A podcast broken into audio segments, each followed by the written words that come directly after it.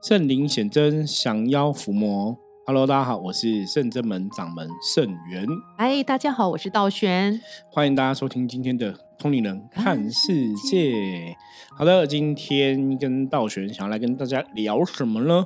我觉得我们最近其实开始又在聊一些修行的话题哦。那通常会这样，就是表示我们这阵子遇到修行有问题的朋友很多。真的，或者我们最近可能办理一些案例啊，哈，处理一些事情，有一些案例也可以来跟大家分享哦。所以，因为我们的日更啊，我们就是目前我们目前没有什么存档，就是今天录，明天明天就可以会听到哈。我觉得有时候觉得这样也有好处，很及时性。对，就最近发生什么事情，就可以来跟大家聊哈。那最近有些话题想要跟大家聊，包括那个乐天。乐天桃园李多惠，我也想来聊哈。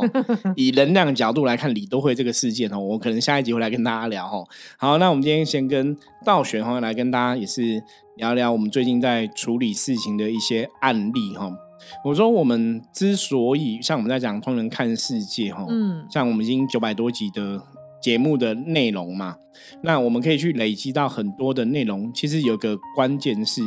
因为我们真的在这个修行的道路上，我们真的有在办理事情，在处理事情。对，所以我觉得有在办事、处理事情，你的确碰到能量的东西会更多哈，或是你对能量的了解可能也会比较透彻。那当然，相对的，我们也会遇到更多的奇奇怪怪啊、怪力乱神的事情哦。因为你真的，我们正在做这些无形世界啊，帮忙哈沟通协调等等的东西，我觉得真的也是有很多的。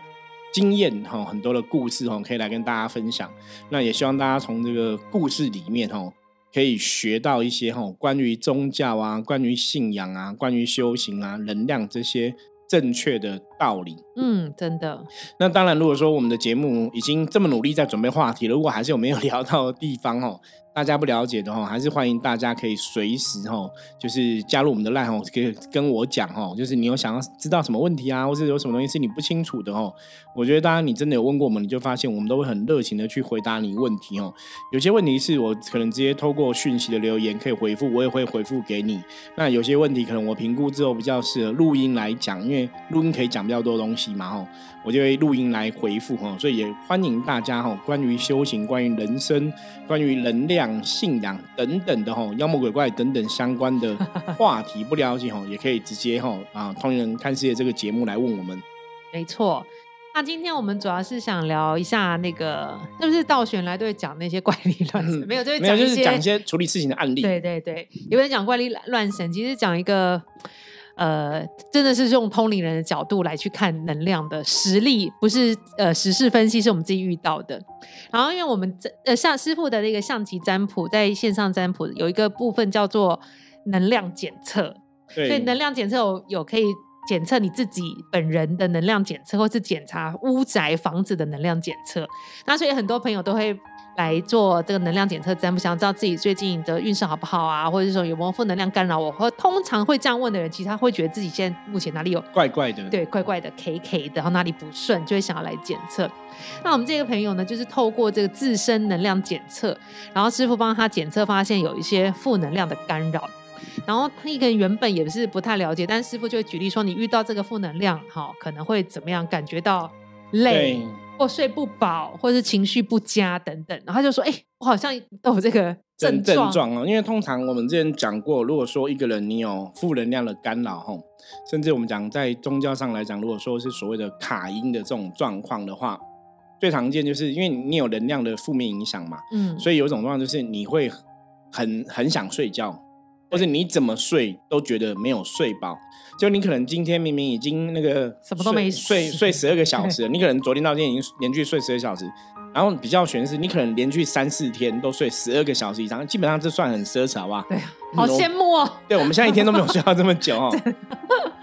就是理论上来讲，你每天都睡很久，你应该不会还想睡觉了。嗯。可是你每天都这样睡，你还是一直想睡觉，哎，那个你就要有觉察。对，不太对能量失衡。对，因为像我自己的状况，如果说我真的有负面的干扰，大概我有我会有的症状也是这样子，就是疲累，一直睡，可是你还是觉得很累，还是很想睡。可你你看你的睡眠时间已经好像睡蛮久了，怎么还会想睡？这个就是你有能量有一个耗损，或是有个缺失哈。那通常卡到就是一个能量，它在那边帮身上吸你的电嘛。所以你才会一直很想睡嘛。那不然像有的状况就是说，哎，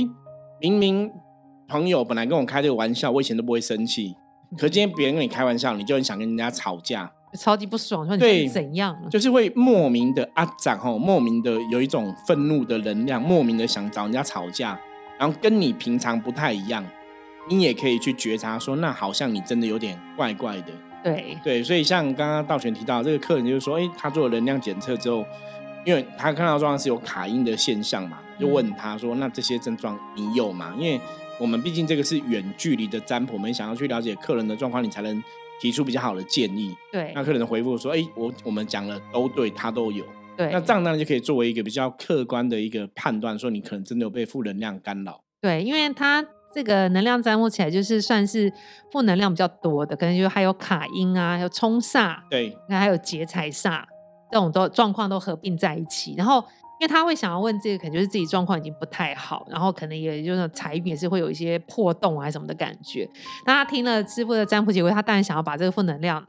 去除掉，他想要变好，我想要恢复原本我自己的能量，啊，恢复正能量怎么办？那师傅就建议他做一个。化解的仪式，去把这些负能量，我们去把它超度掉、度化掉，这样。然后哈，我们一直在看自身能量，他他他就是从远方来到圣真门现场来参与，亲自来参与这个法会。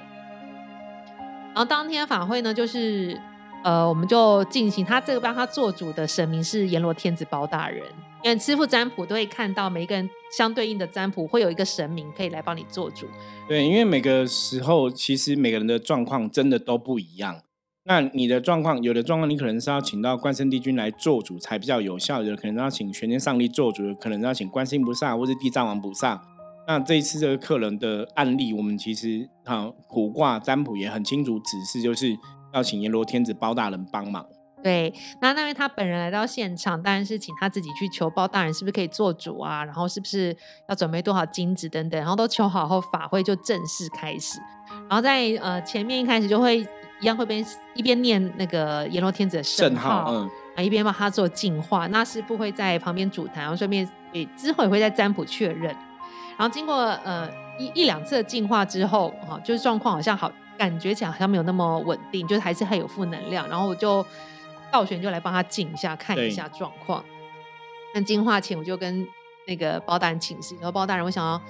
请你做主帮忙，好的善性就是不舒服嘛。那有负能量，今天诚心来化解，可以让我们明白一下这负能量在哪里，我要怎么样去把它请离开，对，净或是净化掉，对，净化掉，这样怎么样度化掉。然后在抓进化过程中，我就看到我们的阎罗天子包大人，因为我们的呃阎罗天子包大人的神尊是有一个暗桌的，一个暗桌，嗯，对，就坐在一个桌上这样子，对，然后就想像办案这样，就看我们的包大人。呃，但是彩色第三 D 体版动漫这样，哎，好像包大人先看到包大人，觉得哦很安心，包大人真的做主。比如说我的祈求，包大人听到，然后这个也有出来帮这善帮这个善信。然后他今天团这个镜头，我我的凝视的镜头就一转转到包大人对面，就看到对面也有一个暗桌，然后也有一个神明坐在那里，等于是跟包大人坐面对面，有一个距离的面对面对看。然后对面的那是算是应该是一尊神，但是神就是。你感觉到他脸是绿绿绿的，但是他不是本来就就感觉他气到变色，因为他的表情有一点点狰狞，就是有点生气了这样子。然后还有戴了一个很像官帽的帽子，是红色的，这样就是有一个帽帽子。然后他也坐在案前，就跟包大人就对看。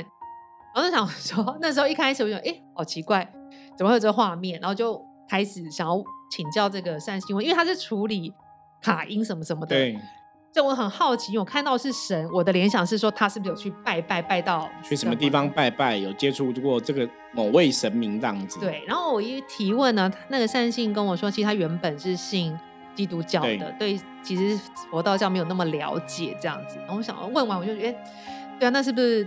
有点跨堂？可我想想又不对，因为我在。进化过程，我并没有设一个立场，或是我就幻想说，哎，他这个又对对对，只是想说他只是卡音，或没有想到跟拜拜有关，其实完全没有联想。然后后来，因为师傅在主坛到一个段落的时候，师傅刚好问说，我进化有没有看到什么，我就把这事跟师傅诚实以告。然后师傅说，有可能他可能真的是拜拜有神明，这样听起来是不是说是应该有神明也在保佑他？对，一般我们会直觉判断，我们不会先想对方是。不好的啦。嗯就是你说啊，他也坐着暗坐，那可能也跟我们的包大人感觉上是平起平坐的一个等级 level 哈，你就觉得他可能是不是他去哪里拜拜，然后有神明在保佑他。嗯那有有些时候，有些的神他可能不晓得我们要对他做什么的事情，嗯就是你可能要帮他净化，他也搞不清楚，他们就会有这个状况。我说逻辑上来讲是有可能，那当然实物上大家也会去想说，可是不太对啊，因为如果是神的话，也不用这样子恶恶脸相向，嗯，所以那个是比较有点特别的。对。然后呢，就在师傅就说：“那我们来问担心问清楚一点。”然后后来他有说，他就是有在附近拜拜，就对了。对有跟朋友也有去附近拜拜附近拜拜哦有拜神这那个，王爷千岁杖，后来我们就我就觉得啊，那应该就是了，因为那个神听道玄的形容就很像王爷千岁之类的哈。对。然后师傅就请善心那，就先就是跟圣正门的菩萨讲嘛，就透过前面或者跟阎罗天子讲说，转达这个某某宫的对，某因为他们知道是去哪哪一个庙这样子，就请他那边的神这样子，对，就是告诉你说跟他说一声说，哦我现在只是要处理负能量事情。请让我就是这个法会顺利，把负能量带走，就请他自己讲。就讲完之后呢，就是退，然后我就是要来再帮他进。虽然我看到他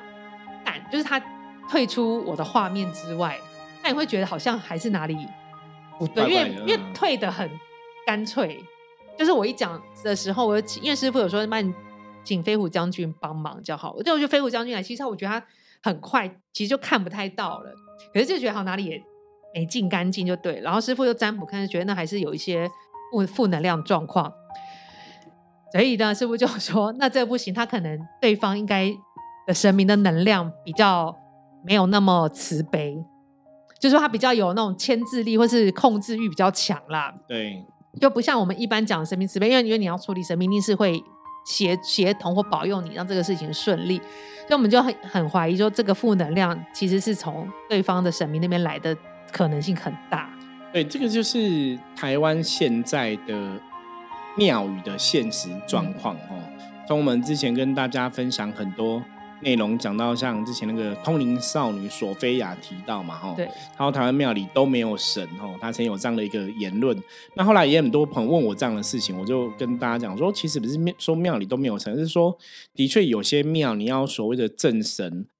好像是偏少的哈。就我们自己知道的，很多可能真的有是祖先啊、祖灵啊、外灵啊什么。因为像刚刚讲王爷千岁，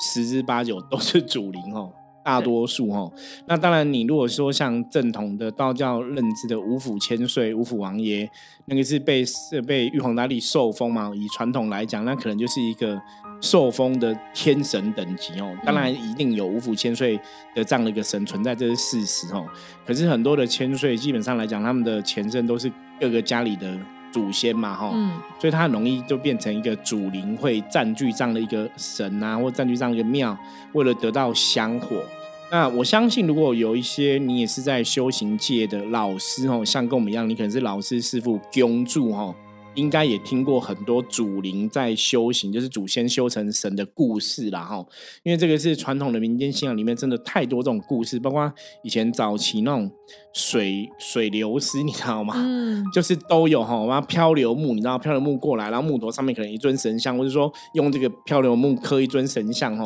很多这个都是不是很正统的宗教所谓的神佛的一个来源，它比较像是哦各个地区的一个风俗民情习惯哦一种民俗的信仰，成为的一种鬼神的文化哦。那这种真的传统的说法就是会有很多，它可能就是为了来分一杯香火。嗯所以他会有一些可能也成为一个神啊，也在保佑乡里哦。可是他跟我们正统讲的这些很有大愿、很有德性这些神又不太一样，所以有些状况它未必是所谓我们认知的一种正神的一种状况哈。我觉得这个大家还是要去判断。那为什么要从这个角度来判断？因为我们今天只是在帮客人做一个净化的事情嘛哈。那净化他身上负面的状况，那基本上神不需要那个脸不好看嘛，而且对理论上神明的能量都是正能量，它也不会让你觉得看了会害怕或者不舒服，然后，所以那个是比较奇怪的哈。那你当然神明也会知道说，那对方现在是在做什么样的事情，也会去了解嘛哈。所以你说神明会有一些恶意的一个表情，那也不太可能。所以当我们当初道玄看到这样的画面，问我哈，我们去判断，觉得哎，好像有哪里不太对哈，有哪里觉得有点怪怪的哈。那后来当然是也是跟对方禀明这个状况嘛。那到后面就是，因为你还是要把这个无形的退掉嘛，吼，所以我们就是用比较强的一个法力去施法，然后求神明来做主，嗯，那最后才圆满。不过这个事情有些时候我们在判断一个事情怪怪的或是不合理，吼，坦白讲，真的在象象棋的一个逻辑里面都会有一些征兆。因为我记得这个课，那时候我们是念，好像前面是念先念二十三圈的圣号，对，然后才圆满。然后第二次也念二十三圈，我那时候就想说二三二三，这是什么一个讯号哈？我本来想说对方想问对方说，还是你们那个庙在什么二三号吗 之类的？因为我觉得这个太巧，因为这个很巧是我在念第二遍的二十三圈的前面，我可能念到二十圈的时候，我就想说。等一下不会二三圈就圆满吧？嗯，我才这样想，然后果然到二三就圆满，所以我就觉得很很悬。嗯，这个有些时候就是我们在占卜的过程中，你真的会知道说，哎这个等一下会翻出什么样的象棋啊，或等一下会是什么样的一个状况。那有时候这种心理的感应都实现了，我都会觉得这个是有点特别的。对啊，因为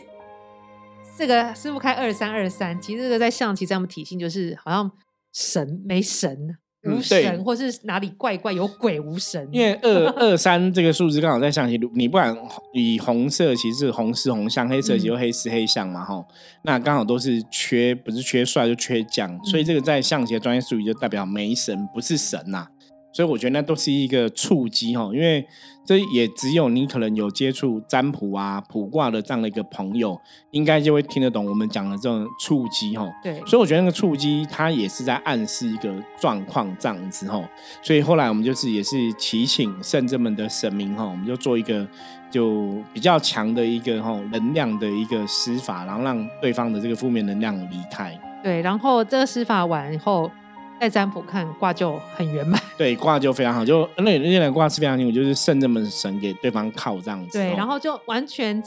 占卜之前看自身能量检测那些负能量状况，其实都不在了。对，所以这这这也蛮玄的啦，超妙的。然后就我觉得象棋占卜真的有它奇妙的地方，而且我们法会比别人谨慎，就是我们还会透过占卜再确认、重复验证哦。一一般你如果来找我们处理事情，真的我们都是会这样，就是我们我们可能。以人的角度来讲，我们可能觉得，哎，那我们处理好了。可是我们就是会透过占卜再去问神明，说那是不是真的圆满？对。那没有圆满，我们就是继续在做嘛，哈。对。可是，一般你如果去坊间，或是你去其他的宫庙啊，你去其他团体，通常就是觉得，哎，圆满了，可能卜不会好了就好了。可是我们其实是等于是我们等于是又卜不会又又在卜卦，就是多重的印证，或是多重的验证哦。我觉得那个我们自己在做的当下，我们自己的心里也才会比较笃定跟确定，对你也会比较踏实，说我们真的有帮到客人，客人现在状况 OK 了。对，我觉得那个有点像就是一个能量的检测，我们就是持续检测这个客人能量状况。那甚至们从来不怕说，那我如果前面卜卦没没有圆满怎么办？就再继续，对，就是就再继续做嘛。对，那可能你今天去外面，他就是哎帮你弄好，他觉得啊就圆满了哈。啊，如果没有圆满，他们可能也不见得会帮你再继续做，因为他们可能都觉得，反正我就处理好啦，我我该走的 SOP 呀，该走的这个仪轨都走完啦，就会是圆满。对，我觉得这是我们跟别人最大的一个不同。那我相信，如果你有来找我们处理过事情的朋友，应该会很有感受在这个过程中。对啊，然后处理的过程，其实就像我们之前录音常提到的，就是。这个人就是暗暗灰灰，看起来精神不济的走进来。对，处理到一半，灰灰的已经退去一半了。但处理完之后，他那个灰灰其实几乎已经不在，气色真的改善很多。这个我我们看这种气色改善案例，应该上百上百例有，或或或要或到千，搞不好有，因为我们已经十七年了嘛。哦，我觉得这已经太多了，就是已经。有点太夸张了，包括以前我们有更夸张的，比方说这个人进来是欧认很严重，离开欧认就不见了，超神奇。对哈，就是很很多你真的没有亲自见到，你很难去相信。所以我也跟很多朋友分享，我说为什么我们自己对宗教啊、对神明会很相信哈？因为我们的确在这个一路上走来哈，我们看了太多，就是你很难理解，明明这个人进来就看起来就很黑，就离开之后就变很亮哦。嗯我只是说本来有黑眼圈，离开之后黑眼圈就不见。对，我觉得这种东西是你真的在当下感觉那个能量的变化，你才会去知道说到底是怎么一回事。对，可是我觉得像今天这个案例，我觉得很烦又很难的是，其实一般善心真的很难区分。我他觉得他进了庙拜的就是神，对，你真的去很难。你有时候我们看到的东西，我们跟客人分享，其实我们也不想要觉得别人不好，对，可是有时候真的就是没有办法。后来当然，我们比如问问题，对着跟他感觉，他分析，好像客人会自己分享说：“哎，那我其实我觉得怎样？”其实他确实好像有一些蛛丝马迹，知道他拜的地方是哪里有让他觉得奇怪。对因为我们之前好像有讲过一个案例，就是他那边就是拜神、拜玉皇上帝，就拜久，什么神像也裂了，然后主事者也换了，然后什么什么，然后就全部都差很多。然后问事问久了，都只剩下一个答案，就是他已经讲不出别的，他就觉得哪里怪，可是有时候又对所以想问，没有错。所以很多时候人，我我相信你在那个地方或真的在那个道场啊，在那个庙接触的人，嗯你都会有一点直觉，觉得有点怪怪的。嗯那有些时候，也许你真的要相信你的直觉。当然，你可以很客观的去分析嘛，嗯，到底是哪里怪，然后哪里怪，哪里不怪，或是哪里怎么样。就像如果说像一般这样的朋友来问我们说，哦可能像以前早期我就有客人，他就去一个济公的一个呃神坛嘛，也是那种家庙，就是在家里面这样办的事，好像也是觉得他也是觉得有点怪怪的，可他不懂，因为一般人不会懂嘛，对，他就请，请我去看。那我那时候就穿便服去，就是嗯装的跟一般信徒一样，对，就就就去走马看花的那种感觉这样子。可是我进去一看，然后看到那边的济公师傅的一些作为，我觉得嗯不太对。嗯，就是曾经也有客人问我说：“师傅，那你怎么判断什么是对，什么是不对？”我说这样问非常好，就是你要先知道什么是对啊。嗯比方说，济公师傅当然会很自在啊，或者说这个神就是一个很都会冷笑。你看济公师傅有时候很多庙的济公师傅的机身是喝酒会跟人家讲玩笑话嘛，开玩笑什么的嘛。那可是他那边济公师傅可能就是喝了酒之后就会骂人嘛，然后就嗯大骂、乱骂，就是一直乱骂，然后你就觉得靠好凶。我觉得不太对，我说济公师傅不会那么凶，他应该是最不拘小节、对最好讲话的。因为像我们深圳门济公师傅是最好讲话的，自在，什么对，最自在，什么什么都可以，都好讲话嘛。就可能在深圳门来讲，可能是什么关圣帝君玄上帝才会比较凶啊，哦，就是你不会济公师傅是最凶的，所以那时候就觉得不太合合理啦。那后来去那边接触，你再看他的一些作为，或者说这个机身私底下跟人家讲话一些应对进退，你就会知道说哦，大概知道哪里不太对劲了。嗯所以我常讲，这个就是你修行，你要有智慧去判断哦，不是说你一定要通灵才能看得懂，而且你要有足够的知识，你大概了解，你应该就可以判断说这个机身或是这个神或这个地方，好像哪里是对的，好像哪里是不对的。这也是我们通灵人看世界哦。你看，我们录了这么久的节目了，为什么要跟大家讲这个东西？嗯我们希望大家真的你要有智慧去判断，不管台湾的现在宫庙界到底神多不多哈，可是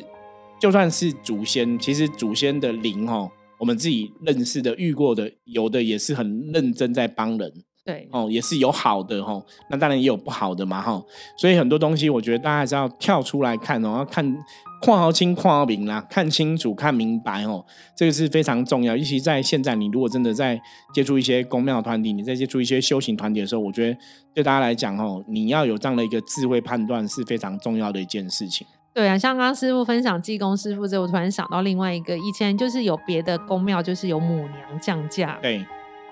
因为母娘都是比如像瑶池金母，就会给人家一个光明金光闪闪的，因为她神尊都是很雍容对对对，华贵，雍容华贵对，母娘让很慈悲，每个人都是母娘小孩嘛。对，然后就有机身，其实他接瑶池金母的神驾降价的时候，就会穿金戴银戴珠宝，对然后只要有善信在当场问世的时候献供珠宝，那母娘就特别的开心。嗯，就是比如是真金、珍珠、真的珍珠对什么，就是在你的首饰都很开心。然后就是像济公师傅一样，就是有人如果有，其实师傅以前讲过，济公师傅说他要吃什么大鱼大肉牛排，要请善信去，那个母娘就有点像这样子。可是，在我们认识的母娘，像那个慈惠堂过堂主，好像也很朴素就。很很朴素哈就。穿母娘的素衣，可是人家接母娘，也接的很好，但也不会一定要别人进贡，你可以进贡神头香油，但不需要